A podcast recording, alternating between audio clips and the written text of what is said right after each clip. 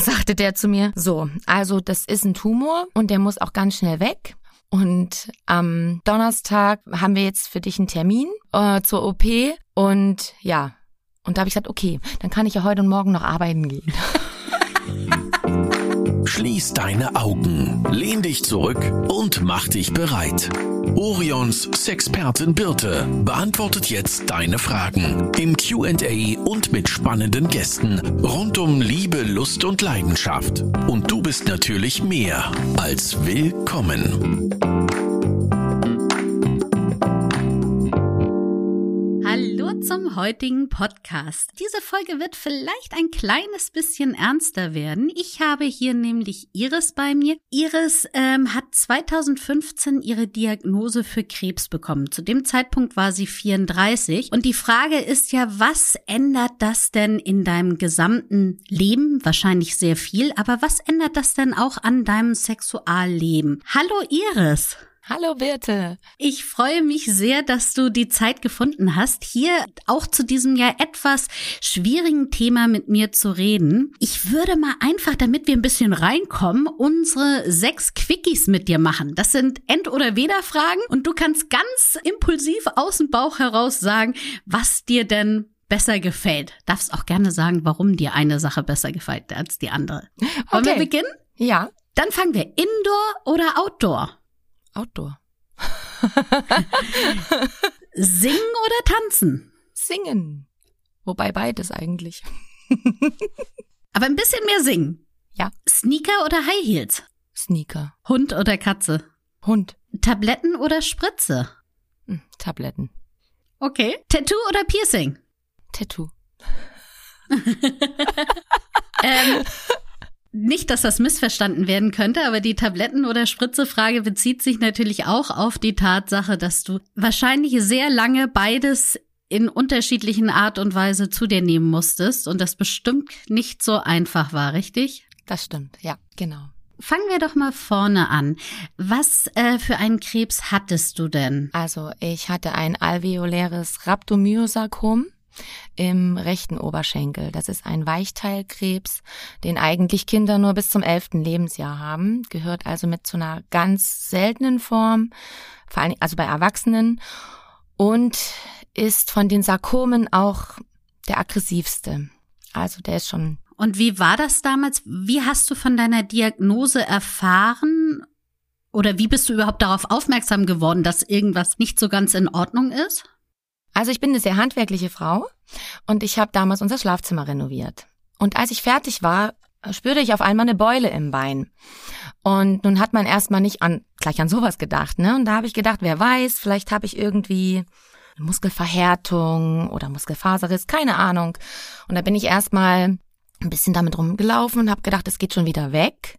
Man ist ja auch arbeiten gegangen man hat ja auch nicht Zeit, wegen irgendeinem so Pillepalle zum Doktor zu rennen. Ja, und dann bin ich vielleicht, ich würde jetzt mal sagen, so knapp zwei Monate damit gelaufen und dann wurde das Ding aber immer größer und drückte mir halt ständig die Muskeln ab, wo ich Krämpfe vom, ich sag jetzt mal, von der Hüfte abwärts bis in den Fuß Krämpfe in diesem Bein gehabt habe.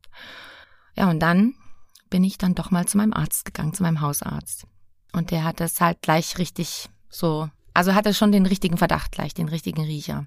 Und dann musste es wahrscheinlich auch relativ schnell gehen, alles, oder? Ja. Also dann ging ganz schnell, also einmal MRT und dann, also ich bin an einem Montag ins MRT in Hamburg-Harburg und dann direkt am Dienstagmorgen gleich wieder zu meinem Hausarzt. Und da sagte der zu mir, so, also das ist ein Tumor und der muss auch ganz schnell weg. Und am Donnerstag haben wir jetzt für dich einen Termin äh, zur OP und ja, und da habe ich gesagt, okay, dann kann ich ja heute und morgen noch arbeiten gehen. und da hat er zu mir gesagt, Oni, sagt er, du wirst jetzt erstmal sehr lange nicht mehr arbeiten gehen. Ja, und das war okay. dann schon erstmal ein Schock. Ja. Mhm. Und jetzt, dann war die Operation, aber das ist ja meistens erst der Anfang, oder? Ja, weil bei der Operation erfährt man dann auch erstmal, ob es überhaupt bösartig, also Krebs ist, oder ob es ein gutartiger Tumor ist. Mhm. Mhm. Und bei dir war es eben ein Tumor, richtig? Mhm. Und wie ist das denn jetzt? Also jetzt so ein kleiner Spoiler vorneweg vielleicht. Bist du denn jetzt geheilt oder wie, wie sind so, äh, wie benennt man deinen jetzigen Status? Also geheilt bin ich noch nicht. Von Heilung kann man bei diesem Krebs erst nach zehn Jahren sprechen. Und mein momentaner Status ist einfach, ähm, ich bin nach wie vor engmaschig in, ähm, jetzt komme ich nicht auf das Wort.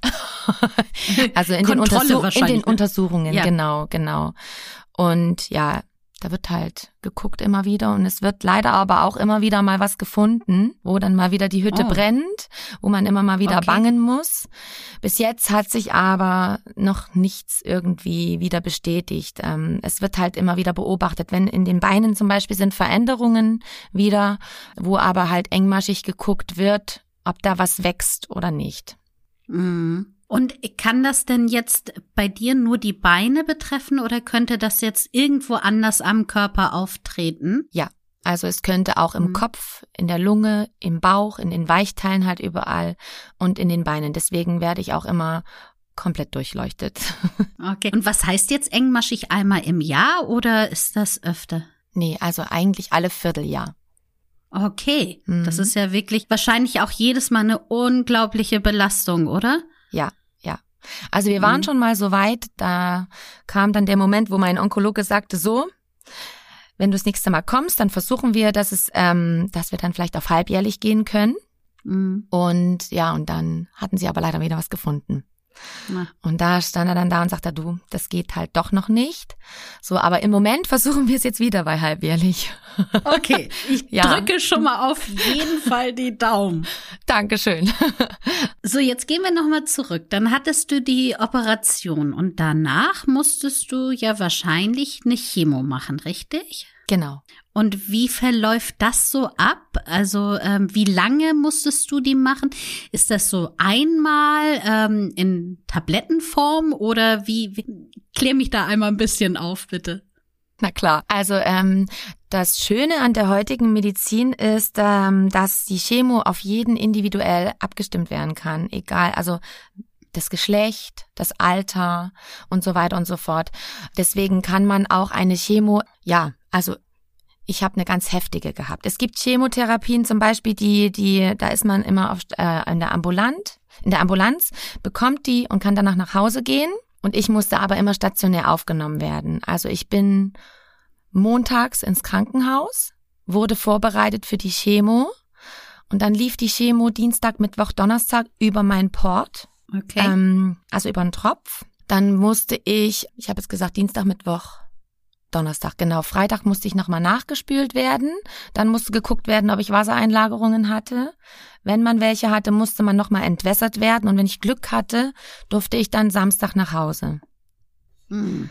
Und dann hatte ich zwei Wochen Pause, wo man versucht hat, sich ein bisschen wieder zu erholen davon. Und, ähm, und dann ging das wieder los. Und das Ganze sollte neun Blöcke laufen.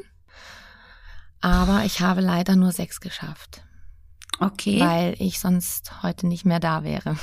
Okay, was ist ähm, dann passiert? Also wo, wo war die Problematik? Also die Nebenwirkungen, die sind sehr, sehr heftig und ähm, die Schleimleu Schleimhäute leiden extrem darunter und mein Magen, meine Speiseröhre, das hat alles nicht mehr so mitgespielt und am allerschlimmsten war halt mein Herz. Ich habe okay. ganz schlimme Aussetzer gehabt halt. Ja, und nach dem fünften Block habe ich dann schon ganz heftige Todesängste auch gehabt. Und da habe ich dann mit meinem Onkologen gesprochen. Und ich war aber in einer Studie. Somit konnte mhm. er das nicht entscheiden. Das lief alles über das große Sarkomzentrum in Stuttgart. Und da hat er sich dann hingewandt. Also ich habe dann gesagt, ich mache jetzt noch den sechsten Block. Und dann mhm. möchte ich wissen, wie es ist, ob ich abbrechen kann oder es ist ja auch eine ganz schwere Entscheidung, ne? Weil man ja. entscheidet ja über sein Leben und man weiß ja nicht, was richtig ist und was falsch ist. Mhm. Ja. ja. und die Entscheidung hat mir aber Stuttgart dann abgenommen. Die haben dann wirklich gesagt, das geht nicht mehr weiter so. Und dann okay. habe ich noch eine Chemo bekommen, weiterhin in, aber dann in Tablettenform. Und die konnte ich dann zu Hause machen. Da habe ich zehn Tage am Stück Chemotherapie gehabt. Und danach elf Tage Pause und dann wieder zehn Tage Chemo, elf Tage Pause. Und das sollte acht Blöcke gehen. Und da bin ich nach dem vierten Block dann einen ganzen Tag in Kiel in der Uniklinik in der Notaufnahme gewesen mit Verdacht auf Herzinfarkt. Und da haben, und da haben sie dann gesagt, so, jetzt ist Schluss, jetzt müssen wir aufhören, das geht mhm. nicht mehr. Ja. Ja. Okay, verstehe. Das sind, ähm, das ist ja das, wovon auch ähm, die meisten immer sprechen, dass die Chemo, die Nebenwirkung eben wirklich ja das Schlimmste ist. Und ähm, viele, also ich kenne das nur von den Leuten, denen dann schlecht ist, aber wirklich diese Herzproblematiken und dass man dann schon, dass es so weit ist, dass man Todesangst hat, das ist natürlich auch nochmal eine ganz andere Nummer, ne? Ja. Aber das mhm. kann man auch nicht verallgemeinern, weil ähm, es ist ja wirklich bei jedem die Chemo anders. Und ich habe, dadurch ich auch in dieser Studie war und so einen seltenen Krebs hatte, ich habe jedes Mal eine andere Chemo gehabt. Ah, ich habe einmal eine Chemo okay. gehabt, da bin ich komplett orange nach Hause gekommen. Oh. Und was ich immer gemacht habe, sobald es mir ein bisschen besser ging, musste ich in die Badewanne. Ich wollte den Geruch abwaschen, weil man, mhm. man riecht das dann selbst nur noch. Und das ist das, was einen auch so wo einen dann auch so übel wird. Und da bin ich damals in die Badewanne und das ganze Wasser war auch raus. Okay. Das kam aus das den Poren ja. überall raus. Ja. Und selbst mein Mann, der hat es auch gerochen. Wenn ah, wir zusammen, okay. wenn wir nebeneinander gelegen haben, im Bett zum Beispiel oder so, hat er die Chemo riechen können. Das ist schon krass, ne? ja, ist schon wirklich krass, wie das also, ähm, ja, was das für einen Einfluss hat und wie, was das auch für einen weiträumigen Einfluss hat. Kommen wir nämlich auch dazu, zu der Tatsache, du bist äh, verheiratet und du hast auch einen Sohn, richtig? Genau. So eine Krebsdiagnose ähm, und natürlich auch danach die Behandlung, gerade so wie du sie ja auch gerade beschrieben hast, das ist ja auch für die gesamte Familie nicht so einfach, richtig? Ja, das ist es wohl wahr. ja. Mhm. Also es ist natürlich auch für dich alles andere als einfach, gar keine Frage. Aber ähm, ich finde, dass man auch immer einen kleinen Blick auch gerne auf die näheren Freunde, Familienangehörigen werfen darf, dass die ja auch ihr Päckchen da zu tragen haben. Das ist kleiner als deins, aber es ist einfach da. Das würde ich gar nicht mal so sagen, weil das Päckchen von den Angehörigen, das ist auch echt nicht ohne, weil ähm, das ist, die stehen da und, und, und können dir nicht helfen und würden dir gern helfen wollen. Mhm. Und das ist manchmal stellenweise vielleicht sogar noch schwieriger. Weil du als Erkrankter, du mhm. lernst damit zu leben. Und du kriegst eine ganz andere Einstellung zum Leben und auch zum Thema Sterben, ähm, weil du ja knallhart damit am eigenen Leib ja damit konfrontiert wirst. Also ja, also der Part der Angehörigen, das ist schon auch echt nicht zu unterschätzen. Ja. Also das ist schon heftig. Das stimmt, das kann man vielleicht auch so ein bisschen vergleichen. Also wir sind ja jetzt beide Mütter und also die Tatsache, wenn es deinem Kind schlecht geht, da möchtest du ja alles für tun, dass es dir lieber schlecht geht, als dass es deinem Kind schlecht geht. Also ja, okay, ich verstehe. Das stimmt, ja. Es ist auch ein Päckchen, was man tragen muss. Ja. Welchen Einfluss hatte denn so die Erkrankung auf euer Familienleben und auch auf eure Familienplanung? Oha. Mhm. also aufs Familienleben hatte das eine, eine Auswirkung, die war positiv, hätte ich jetzt fast gesagt. Also man hat gemerkt, wie gut wir zusammenhalten. Und ich habe zwei ganz tolle Männer zu Hause. Ich bin immer montags musste ich mit dem Taxi ins Krankenhaus gefahren werden und ich habe gewusst, ich konnte mich total verlassen auf die beiden. Mein Mann hat das so toll gemanagt alles, hat sich gekümmert. Ich bin ja eigentlich immer, ich bin immer eine sehr, sehr selbstständige Frau gewesen. Ich habe meinem Mann immer so viel wie möglich abgenommen. Ich bin arbeiten gegangen, ich bin am Ende sogar wieder Vollzeit arbeiten gegangen und habe trotzdem Haus und also Wohnung alles putzen, ja. machen, tun, kochen, Arzttermine mit dem Sohnemann, das habe ich alles alleine gewuppt und von Knall auf Fall musste mein Mann auf einmal plötzlich alles ganz allein machen. Mhm. Und das hat echt, also das war richtig toll. Das ist das Gute zum Beispiel, dass wir gemerkt haben, wie wir auch in so einer schlimmen Situation das zusammen durchstehen. Ja, und mit der Familienplanung, das ist auch so eine schwierige Geschichte, weil wir wollten ja. schon sehr lange noch mal ein zweites Kind. Und wir hätten eigentlich auch acht Kinder, aber ich habe sehr, sehr viele Fehlgeburten gehabt. Ich hatte 2013 eine Totgeburt. Und ähm, als ich die Diagnose bekommen habe, war ich auch gerade wieder schwanger. Das haben wir aber erst oh. hinterher erfahren. Ah, ja.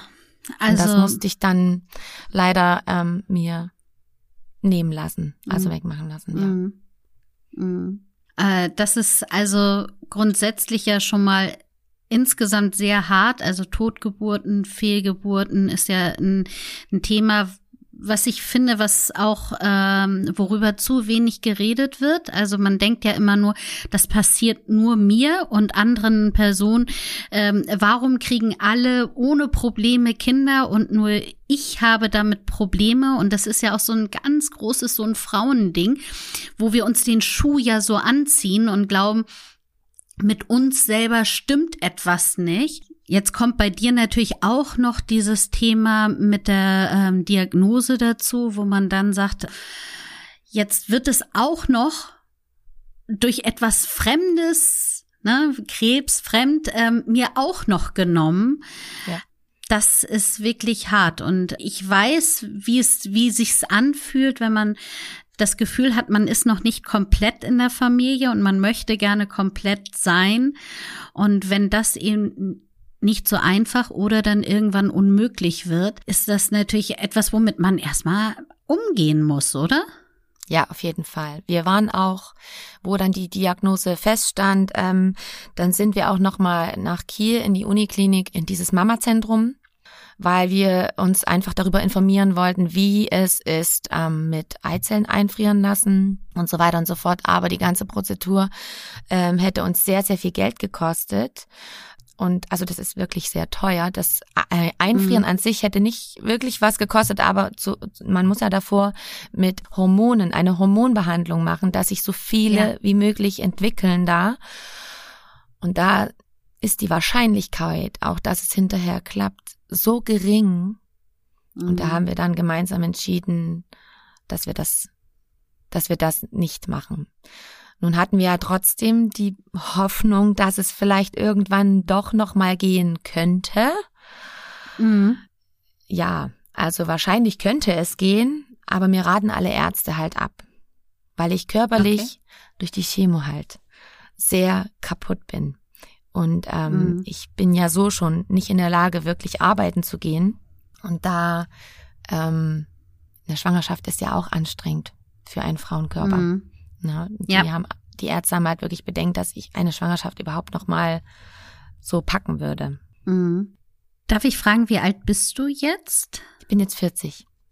Mhm. Was ja auch dann noch mal dieses kritische Alter ist, wo man sagt, ich habe ja jetzt auch nicht mehr 20 Jahre Zeit, sondern genau, genau. wenn, dann muss es jetzt ja wahrscheinlich passieren. Mhm. Ja, aber wir haben dann auch gelernt, muss man dann ja, lernt man dann automatisch, mhm.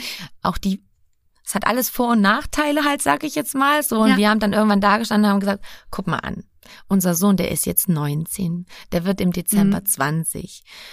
Wir sind noch jung. Und wir können jetzt auch wieder mehr Paar sein, was man, wenn man kleine Kinder hat, ja nun mal viel auf der Strecke bleibt. Wir können jetzt mhm. schon mal alleine in den Urlaub fahren, weil unser Sohn keinen Bock mehr hat mitzufahren, so, ne? Zum Beispiel, ja. Ja. Ja, das stimmt. Das, das sind natürlich die, die Vorteile. Und das ist natürlich auch diese Sache wahrscheinlich durch die Diagnose, durch die Chemo, durch diese gesamte Umstellung muss man das ja auch erstmal lernen oder ist, sag ich mal so, es ist ja eine ziemliche Belastung auch für die Partnerschaft. Also ähm, wenn ich das nur im Kleinen vergleiche, wie es eben ist, wenn eine ähm, eine große Veränderung in ein Leben kommt, ich sag mal jetzt Hauskauf oder Hausbau oder irgendwie sowas, wie das ja schon, oder auch Schwangerschaft oder Kinder bekommen oder sowas, wie das ja schon eine Partnerschaft ähm, oftmals an ihre Grenzen bringt, so glaube ja. ich, dass diese Diagnose und die, die Nachbehandlung wahrscheinlich ja noch mehr ähm, Partnerschaften zum Wanken bringt, oder? Zum Wanken, ja, das kann durchaus passieren. Ähm, das, also, hm wir haben das sehr gut miteinander gemeistert, definitiv. Aber es ist schwer, weil zum Beispiel ähm, viele Sachen man nicht mehr so miteinander machen kann. Zum Beispiel alleine schon küssen ist sehr schwierig, weil ähm, man in der Chemo, also zumindest in meiner Chemo, ich kann jetzt nur von mir mhm. erstmal sprechen, ähm, man hat ganz oft das Problem im Mund, die Schleimhäute sind ganz doll angegriffen, dass sich so Bläschen bilden. Und da kann ganz schnell auch sich ein Pilz entwickeln, worum ich auch immer regelmäßig ganz viel komische Sachen, eklige Sachen schlucken musste und auch ganz mhm. viel ähm, Mundspülungen machen musste. Und da hat man Angst, wenn ja. man sich auch nur ein, ein Küsschen gibt, dass man dem anderen anstecken könnte. Und das ist halt, das sind so Sachen, das haben wir dann erstmal gemieden. Und das mhm. ist dann schon komisch gewesen. Manchmal hat man gar nicht mehr das Gefühl gehabt, man ist ein Paar, sondern es mhm. ist auf einmal so, so mehr freundschaftlich. Und das ja. ist, das ist heftig. Also das war schon echt krass. Das glaube ich. Vor allen Dingen ja da zu versuchen, wieder ähm, seine seine Paarbeziehung so aufrecht zu erhalten und nicht in dieses freundschaftliche auch so abzurutschen und ja, ja auch danach wieder reinzukommen. Also das äh, mhm. kann ich mir vorstellen. Und jetzt redest du ja nur vom vom Küssen. Wie ist es denn grundsätzlich während der Chemo oder also da hat man ja sicherlich auch alles andere im Kopf als jetzt auch zum Beispiel ähm, äh, Sex wie mhm. ist es da denn so grundsätzlich? Kann man äh, während darf man während der Chemo oder während der Behandlung ähm, Sex haben und kann man es überhaupt und will man es überhaupt? Also dürfen darf man, das auf ja. jeden Fall. Es ist nur erstmal ist man ja körperlich total kaputt von der Chemo. Ja. Tatsächlich, also an der Lust lag es nicht, komischerweise, was ich nicht verstehen kann. Die war da. Aber ähm, was auch wirklich heftig ist, die Schleimhäute sind ja so kaputt. Mhm. Also es geht auch nicht, weil es wahnsinnig schmerzhaft ist. Ja, das, das glaube ich, ich ähm, und das ist wahrscheinlich auch so, dass du auch da nicht jetzt Gleitgel oder sowas ist wahrscheinlich auch Pillepalle, weil wie gesagt, du, ne, wie du schon sagtest, die Schleimhäute sind ja nicht nur etwas gereizt, wie man das, wo man, wo Gleitgel eine super Alternative ist und man das gut machen kann, sondern sie sind ja wirklich kaputt, ne? Ja, total, auf jeden Fall. Mhm. Ja. Und aber also man kann natürlich auch noch Alternativen, also jetzt denke ich es mir, aber wie gesagt, ich bin auch nicht in dieser Situation und vielleicht rede ich auch total na naiv daher, dass man dann zumindest sagt, okay, äußerliche Stimulation oder ähm, ich äh, plädiere ja auch, dass in der Partnerschaft äh, gemeinsames Masturbieren zum Beispiel ja auch eine Möglichkeit ist. Aber wie du schon sagst, es ist ja auch so, dass du so körperlich so K.O. bist, musst du ja auch erstmal ja. die Energie aufwenden, ja. oder? Es ist aber ja auch, wir haben auch äußerlich Schleimhäute. Ja. Und da war, da war auch nicht alles so. Mhm. das ist wirklich, das ist, das, das bedenkt man gar nicht, wenn man mit dem Thema noch nie so ähm, sich befassen musste, wenn man das noch nie so kannte. Man denkt das wirklich nicht im geringsten, was das für Auswirkungen. Nase zum Beispiel. In der Nase sind Schleimhäute, ne? Ist ja klar. Ja, ja. Ähm, wie oft hat meine Nase einfach angefangen zu tropfen? Einfach so, Ach. von jetzt auf gleich mhm. kam ein Tropfen. So. ja. Ne? Mhm. Also, okay. ja. Ja. Verstehe. Und jetzt reden wir ja auch darüber, also wenn du von der Operation bis zu dem Zeitpunkt, wo du sagtest, yeah, jetzt ich sehe wieder, ähm, dass es weitergeht, weiß jetzt äh, Licht am Ende des Tunnels, ähm, mhm. es geht voran. Das sind, waren ja wahrscheinlich auch mindestens zwei Jahre. Oder wie kannst du so die, den Zeitraum einschätzen? Das war sehr lange. Also die Chemo ging ja ein Jahr insgesamt. Mhm. Ja, also ganz ehrlich, ähm, ich habe ja heute immer mal noch mit, mit Nebenwirkungen von der Chemo zu kämpfen. Mhm. Ne? Schwierig. Das ist schwer zu sagen, wo man dann das erste Mal wieder da stand ähm, und das wirklich so sehen konnte. Mhm. Das ist, das kann ich jetzt gar nicht so genau sagen. Ja, aber also wir hören schon raus, es war eine lange Zeit und es ist ja auch egal, ob das, äh, wenn man jetzt äh, von, braucht man ja auch nicht auf einen Tag genau die, also festmachen. Klar ist, für dich war es eine lange Zeit gefühlt ja. und wahrscheinlich ja. auch für deinen Mann ähm, dann auch ähnlich. Mhm. Kann ich mir gut vorstellen. Jetzt ist ja ganz viel passiert innerhalb dieser Zeit mit dir, ähm, wahrscheinlich mit deiner Seele, aber auch mit deinem Körper, ja. Wie hat sich denn deine eigene Selbstwahrnehmung innerhalb dieser Zeit verändert oder auch dein Gefühl zu deinem Körper? Hat sich da, hast du das Gefühl, dass du jetzt ein anderes Körpergefühl hast als vorher? Ich glaube schon. Ja. Also mhm. ähm, in der Chemozeit, es ist, ja, wie soll ich das sagen? Ähm, ich hab, ich war immer eine sehr schlanke Frau. ich habe eine super tolle Figur gehabt und in der Chemozeit war das nicht so gut. da mhm. brauchte man ja. Reserven. Und nun hat man dann doch ein bisschen zugenommen, auch vom Cortison und von den Medikamenten. Aber trotz alledem war das immer sehr gefährlich. Ich habe oft in einer Chemo, habe ich innerhalb von drei Tagen fünf Kilo abgenommen. Und ah. das ist ja zusätzlich, man ist geschwächt von der Chemo. Und wenn man dann viel zu schnell, viel mhm. zu viel abnimmt, das ist ja dann... Und da habe ich dann halt bewusst, sobald ich zu Hause war und ich konnte langsam wieder anfangen, etwas zu essen, habe ich bewusst, ich habe Essen hat für mich auf einmal eine ganz andere Bedeutung be bekommen. Ich habe wirklich mhm. versucht, ich habe auch, also ja, doch, ich habe versucht, so viel es ging, irgendwie wieder zu mhm. essen, dass ich wieder ein bisschen zugenommen habe. Und dann war mir das auch echt egal. Und wenn ich auch ja. 20 Kilo mehr gewogen habe als sonst eigentlich. Man hat auch das Gefühl, ähm, wenn man mal dann irgendwann vorm Spiegel steht und man sieht sich komplett ohne Haare, ohne Augenbrauen, ohne Wimpern man fühlt sich nicht mehr fraulich. Man schaut mhm. sich wirklich an und denkt so, oh mein Gott, das ist, das ist der Wahnsinn, ne? Und dann hat man auch das Gefühl, man ist auf, mit einem Schlag um zehn Jahre gealtert. Okay, ja. Weil aber mit der Seele ja auch viel passiert. Mhm. Es ist ja Knall auf Fall, ja. kommt auf einmal eine riesengroße Aufgabe auf einen zu. Und da wächst man ja auch daran, ne? Mhm. Ja, und dann wie soll ich das sagen? Ja, also ich habe ja zum Beispiel auch diese riesengroße Narbe am Bein. Mhm. Und die habe ich, ich finde die Narbe nicht schlimm, das ist alles gut, mir fehlt da ein ganz großer Muskel. Aber ich habe mich am Anfang geschämt. Und wenn wir am Strand mhm. waren zum Beispiel, äh, habe ich die Narbe immer verdeckt, weil ich gemerkt habe, wie die Leute immer drauf geguckt haben. Mhm. Und das war mir immer sehr, sehr unangenehm. Ich habe mich wirklich ein klein wenig sogar entstellt gefühlt, obwohl das eigentlich gar nicht so ist. Ja. Wobei das ja auch gerne immer diese Sache ist, was sieht man, weil man selber noch nicht ganz so rein damit ist und ja. was, ähm, wer guckt wirklich da drauf?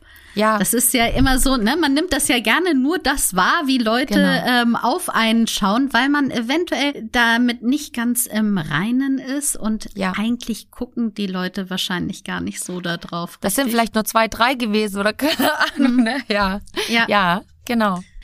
Und wie hast du das denn wieder geschafft, dass du deinen Körper so akzeptiert und geliebt hast oder wahrgenommen hast und wieder ich meine, der hat ja jetzt, der hat dich durch eine ganz schwere Zeit ziemlich gut getragen. Ja. Und das ist ja auch etwas, wofür man auch sehr dankbar sein darf. Mhm. Das stimmt. Ja, und das habe ich auch gelernt. Aber ich muss auch dazu sagen, ich habe mir halt dann auch professionelle Hilfe geholt. Ne? Ich bin, habe mir dann mhm. wirklich, also wo ich die Diagnose bekommen habe, habe ich dann wirklich, ich kann mit meinem Mann sehr viel reden, aber eine psychologische Hilfe ist schon noch etwas anderes. Und irgendwann ja. nach den ganzen Geschehnissen war es mir einfach zu viel. Und da habe ich dann gesagt, ich werde jetzt wirklich mal gucken, dass ich professionelle Hilfe, Hilfe bekomme. Und das hat mir sehr, sehr gut getan. Und dann, da habe ich wirklich dann auch irgendwann mal vorm Spiegel gestanden und habe mich angeguckt und und habe gedacht, meine Güte, weil ich bin dann auch immer so mäkelig gewesen. Oh nee, und der Bauch und das gefällt mir nicht und da ist zu viel und da ist noch mhm. zu viel, das muss noch weg, weil ich halt auch immer gewohnt war, so schlank zu sein, trotzdem, ne? Mhm. Ja, und dann habe ich halt wirklich irgendwann mir gedacht, weißt du was? Eigentlich hättest du acht Kinder. Dein Körper hat sich jedes Mal auf Schwangerschaft mhm. eingestellt. Das ist ja nun mal klar, dass du jetzt nicht mehr so einen Waschbrettbauch hast, wie du es früher hattest, so, ne? Und ja, generell und was der schon alles geschafft hat. Ja. Ja. Und so habe ich das dann gelernt, ihn anzunehmen. Aber ich muss ganz ehrlich sagen, ich arbeite immer noch dran. so ganz 100 Prozent im Rein bin ich immer noch nicht mit mir. ja, also ich glaube auch, dass das, das ist wirklich eine lange Reise und das sind, das ist ja auch gerne so eine Frau-Sache, dass wir ja sowieso ähm, auch von außen, aber auch von uns ja uns sehr über das Äußere definieren. Und wenn uns das eben genommen wird, dann müssen wir erstmal also genommen wird, ist ja gut, aber also wenn sich das verändert, so, dann müssen wir erstmal damit klarkommen und sagen, das ist trotzdem cool, was mein Körper geschafft hat. Und der hat ja dann eine Menge, also ja. ähm, sei es jetzt eben auch durch eine Schwangerschaft oder jetzt bei dir durch die Erkrankung oder durch andere Anwendungen von außen, der trägt uns täglich durchs Leben und der äh, bietet unsere Hülle für ja. das, was wir sind und dafür kann man dankbar sein und da braucht man sich auch nicht von außen irgendwas einreden zu lassen, dass das nicht so ist. Aber mhm. ich weiß, das ist immer total einfach gesagt und ja. trotzdem zweifelt man und man nimmt das ja auch so gerne an, nur weil einer schief guckt oder eine schief guckt, dann zieht man das sofort an und sagt sich, die gesamte Welt schaut auf mich. Dabei sind eben ähm, 99,9 Prozent schauen gar nicht auf einen. Und es ist auch viel ja. wichtiger eben, wie man selber auf sich blickt. Da hast du absolut recht, total. Wobei ich aber sagen muss, ich habe nicht das Gefühl, dass Menschen auf mich schauen, weil ich nicht mehr so schlank bin wie früher vielleicht, ne? So, das glaub, das das das mhm. bin nur ich, die das macht. Das bin nur ich. Mhm. Ich habe so eine komplexe ja. gehabt. Das war auch wirklich schlimm, dass ich zum Beispiel auch am Strand mich immer mit einem Tuch umhüllt habe. Wo mein Mann immer sagte, hm. du hast einen Schuss. Warum machst du das? ja. ja. Aber das, ich bin ja großer Fan von, ähm, von Hilfe holen, sei es jetzt psychologische Hilfe, Coaching-Hilfe oder ähm, anderen, weil ich jetzt ganz, ich bin ja äh, der Meinung persönlich, dass wir ja auch, wenn ich ein Bein gebrochen habe, gehe ich auch zum Chirurgen oder mhm. Chirurgin. Also das mhm. mache ich ja auch nicht selber. Und wenn ich Verletzungen an der Seele habe, dann ist das auch eine Verletzung und die in den wenigsten Fällen kann man sie eben auch selber behandeln. Ähm, was sind denn so die Learnings, die du da so aus dieser Betreuung rausgeholt hast? Also wo sagst du, das hat mir extrem geholfen, mich inklusive meinem Körper mit der gesamten Vorgeschichte wieder mehr anzunehmen und zu lieben? Hm, ich habe immer viel an mir rumgemäkelt halt früher. Vielleicht ist es das, was ich da wirklich auch viel gelernt habe. Ich kann das jetzt gar nicht so direkt benennen. Hm, weiß ich Aber das finde ich ja auch, finde ich ja auch ganz spannend, dieses Rumgemäkel, wenn man sich jetzt so betrachtet, wenn der eigene Körper der einer Freundin wäre, mhm. dann würde man da ja auch nicht rummäkeln. Und wenn die vor einem steht, also wenn man sich mal spiegeln würde ja. und diese Person dann vor einem steht und sagt, ah, ich äh, hab immer hier meine Röllchen und hier jetzt die Narbe und sowas alles. Was würde man dieser Person denn sagen? Man würde sagen, du bist toll, du hast so viel ja, geschaffen. Ähm, äh, ja. Du hast diese Krankheit überwunden, du hast einen äh, tollen Sohn großgezogen und du strahlst immer noch ähm, und strahlst auch so viel Lebensfreude aus. Also ihr Zuhörer seht ja Iris jetzt gerade nicht. Ich sehe sie ja noch nebenher und ähm, kann nur sagen, wirklich strahlende Augen, strahlendes Lächeln und du bist so eine tolle Erscheinung. Ich glaube, man hört es auch durch die Stimme schon. Aber ähm, und das ist doch eigentlich das, was man je, was jeder Äußere einem sagen würde. Und warum kann man das bloß nicht sich selber öfter mal sagen? Ja, da hast du absolut recht.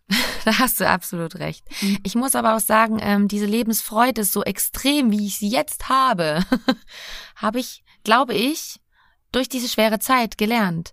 Ich hätte zum Beispiel auch nie gedacht, dass ich so stark sein kann. Hätte ich nie gedacht. Mhm. Und ja. ähm, man wächst mit seinen Aufgaben und man wächst an sich und was einen nicht umbringt, macht einen noch stärker. Und das ist wirklich so. Ja. Und ähm, und ich habe auch immer, ich also für mich gab es auch nicht dieses Kopf in den Sand stecken. Nein, mhm. ich habe zum Beispiel auch ähm, die eine Woche, die ich immer im Krankenhaus sein musste, die habe ich versucht, so gut es geht zu überschlafen, weil es mir da sowieso immer sehr, sehr schlecht ging. Und dann die zwei Wochen zu Hause ist eigentlich nicht lang. Aber mir, für mich waren die sehr, sehr lang, weil ich die viel bewusster gelebt habe auf einmal. Mhm. Und das ist für mich eine ganz große Bereicherung, die ich da gelernt habe Ja. durch das, was ich, durch diese Krankheit halt, ne? Genau. Und ich habe mir auch immer gesagt, und wenn ich jetzt wirklich vielleicht gerade meine letzten paar Wochen leben darf, dann möchte die ich die jetzt, ich habe sehr wenig auch geweint in dieser Zeit. Ist eigentlich krass, wenn ich so drüber nachdenke, weil ich mir immer gesagt habe, ich will mich davon jetzt nicht kaputt machen lassen. Das habe ich aber auch erst gelernt, ne? Weil am Anfang fällt man Mhm. in ein Loch. Das ist ganz normal. Man muss erst mal das überhaupt annehmen und überhaupt erst mal checken, das habe ja jetzt wirklich nicht ich und nicht der Nachbar oder der Onkel oder Mhm. wer auch immer, ne? So. Aber ähm, ja, das habe ich wirklich dann bewusst, musst du das erstmal annehmen, akzeptieren und akzeptieren, dass dies jetzt da ist und dass man jetzt damit lebt. Ja, und dann ist das aber wirklich so gewesen, dass ich echt dann angefangen habe und habe mir gesagt, nö, also ich bin jetzt zu Hause und ähm, ich will jetzt so viel lachen wie möglich und ich will jetzt einfach noch, auch wenn das jetzt meine letzten paar Tage sein könnten, will ich so viel wie möglich schöne Tage jetzt noch erleben. Das hätte ich nie, schön. hätte ich nie gedacht, dass ich das, dass ich das so sein kann, ne? Das ist ja die, ja. Das heißt also auch, dass du jetzt das wahrscheinlich auch alles mitgenommen hast, oder? Also für dich jetzt auch eben ein ganz anderer oder ein lebensfroher, dankbarer Mensch bist? Ja, also ich bin schon immer positiv, aber ich glaube, das ist noch mehr geworden. Ja. Ja. Sehr schön. Um nochmal darauf zu kommen, wie es denn jetzt, also der Status jetzt ist. Blöde Frage, Schleimhäute bilden sich ja auch wieder neu Mhm. zurück. Das Ja. heißt, äh, kannst du sagen, ist das wieder so wie vor der Chemo oder ist es anders geworden jetzt in Bezug auf ähm, eure Lust und Leidenschaft? Das ist wieder wie vor der Chemo. Das kann ich ganz Ja. klar sagen. Aber es zu 100 Prozent ist es noch nicht mit den Schleimhäuten wie vor der Chemo, weil Frauenarztbesuche sind zum Beispiel inzwischen ganz schlimm. Ja. Also wenn man einmal im Jahr geht, ne, zur Kontrolle und dann der Ja. Abstrich gemacht Mhm. werden muss, da klebe ich fast an der Decke vor Schmerz, weil das ist wie, Mhm. als würde mein Frauenarzt da mit einem Messer reinpieken. Ja. Ah, ja. Ist natürlich auch, da ist man ja auch nicht gerade ähm, in, in Höchststimmung, so dass die Vagina automatisch ähm, befeuchtet wird, wenn Nein, man nein, nein, nein, nein, nein, nein. ist. Das ist ja doch eine andere Situation. Ja. Auf jeden Fall. Muss man. Ja, okay, verstehe. Nein, aber das ist auch, weil ähm, die Schleimhäute sich da, ich weiß gar nicht, gehen die in die Gebärmutter rein? Ich glaube so ein bisschen, ne, irgendwie. Weil wenn die, ich habe keine Ahnung, ich bin kein Mhm. Frauenarzt, aber da bauen sich die Schleimhäute nicht mehr auf. Ja, Und das okay. ist halt wirklich, Ja. aber das ist halt, ja, durch die Chemo. Mhm. Ja, Ja. Und deswegen ist das immer sehr schmerzhaft. Ah, okay. Ich, ich verstehe. Jetzt seid ihr ja durch eine längere Durststrecke gegangen, weil, äh, ne, muss rein ja körperlich. Du sagtest ja, die Lust war da. Das ist natürlich auch nochmal so eine andere Sache, die echt schwierig ist, wenn die Lust da ist, aber der Körper nicht so mitmacht, wie man möchte. Mm, Als ihr dann oder nehmt ihr das jetzt anders wahr, nachdem ihr diese Durststrecke hattet, dass du sagst, ich weiß das anders zu schätzen? Hm. Die Nähe? Man findet sich neu. Mhm. Ja. Ja. Ja, man findet Ja. sich neu. Was nicht schlecht sein muss. Nein, das glaube ich, das glaube ich absolut. Also ich versuche das gerade mal so ein bisschen umzuschlagen. Das ist natürlich, ich weiß, der, der, der Vergleich hinkt ein bisschen, aber ich glaube, dass wir so- so um die Mitte 30 ja ganz viele Paare eine Veränderung durchmachen, weil man dann schon ähm, Kinder hat, die aus dem Gröbsten durch sind und die ja dann auch gerne oder wo es auch manchmal zu einer Durststrecke kommt und diese Chance oder dieses, das als Chance zu nutzen, sich wieder neu zu finden und anders zu finden und auch die Sexualität neu zu entdecken, die vielleicht nicht mehr ganz so aufregend ist wie Mitte ähm, oder Ja. Ende 20, Ja. wo man auch, ähm, wo man sagte, hey, ähm, Sex im Auto ist total toll. Was man ja jetzt, ach, können wir es nicht ein bisschen bequemer haben? Also wo sich es ja auch ändert, was ja aber deswegen nicht heißt, dass es schlechter ist. Also ich sag mal so, das Auto vermisse ich nicht heutzutage. ähm, aber man, man hat dann eben eine andere Erfahrung, aber man hatte eben auch vorher vielleicht eine Durststrecke oder ein, eine Zeit, wo es eben nicht ganz so einfach Nee. war. Es ist auch sehr schwer, sich wieder zu finden. Das ist ein sehr Mhm. langer und schwieriger Prozess, weil von beiden Seiten Ängste bestehen. Es ist ja, Ja. nicht nur, ähm, man hat ja auch Angst zum Beispiel, wenn man sich dann doch mal wieder näher kommt, dass ich Mhm. auf einmal doch wieder Schmerzen habe oder so. Das ist Ja. sehr, sehr schwierig halt auch, ne? Weil mein Mann möchte mir ja auch nicht wehtun zum Beispiel, ne? Das ist Mhm. wirklich nicht einfach. Ja, Ja. man möchte natürlich, dass alles wieder schön wird und dann ähm, das das erste Mal danach wird wahrscheinlich auch nicht so einfach sein, dass man dann sagt so ja hey überhaupt kein Thema, sondern ähm, bestimmt geht man da mit seinen Ängsten Vorbehalten da auf beiden Seiten rein. Kann ich gut verstehen, ja. Hm. Aber es freut mich, dass du sagst, dass es jetzt alles wieder total schön ist, neu entdeckt ist Ja, ähm, ja. und ihr da so, ja, ne, wahrscheinlich eine andere Art von ähm, Zweisamkeit gefunden habt. Ja. Ja. Und das würde ich auch, ich finde, das ist so ein fantastisches Schlusswort. Obwohl, ah, ich habe ja noch eine, ich habe ich hab immer so eine Abschlussfrage, bekomme ich immer von Melissa mit, die ich dann immer stellen soll. Deswegen, ich hätte so gerne jetzt den Abschluss gemacht, dass grundsätzlich, dass alle dort draußen wissen, es gibt Durststrecken, aus welchen Gründen auch immer. Man kommt damit raus. Wahrscheinlich hilft viel reden, offen sein mit dem Partner, mit der Partnerin. Ähm, ja, aber jetzt, jetzt komme ich mal zu meiner Abschlussfrage. Hast du so einen Tipp, was du Frauen mit auf den Weg geben würdest, die jetzt in einer ähnlichen Situation sind, wie du so 2015, 16 warst? Hm. Habe ich einen Tipp?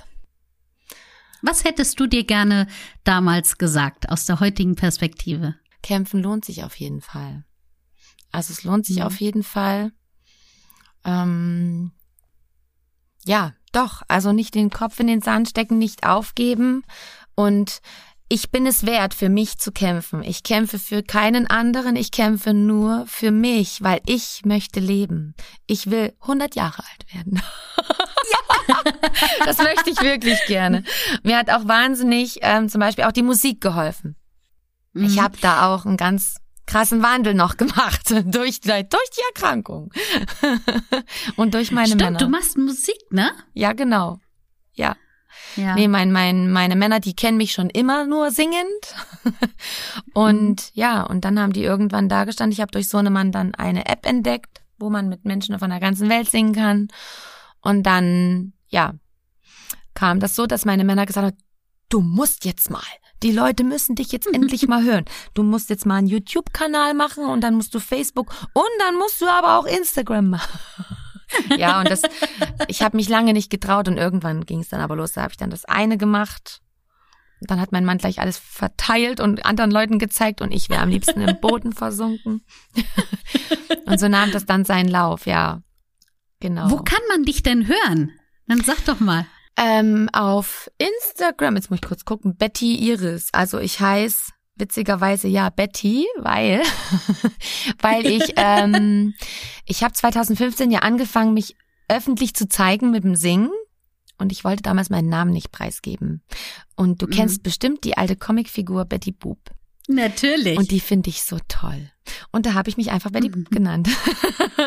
und seitdem heiße ich immer überall Betty und die meisten Musiker, die kennen mich eigentlich auch nur noch unter Betty. Betty Iris, genau. Ich habe so ein, so ein Betty Music Official.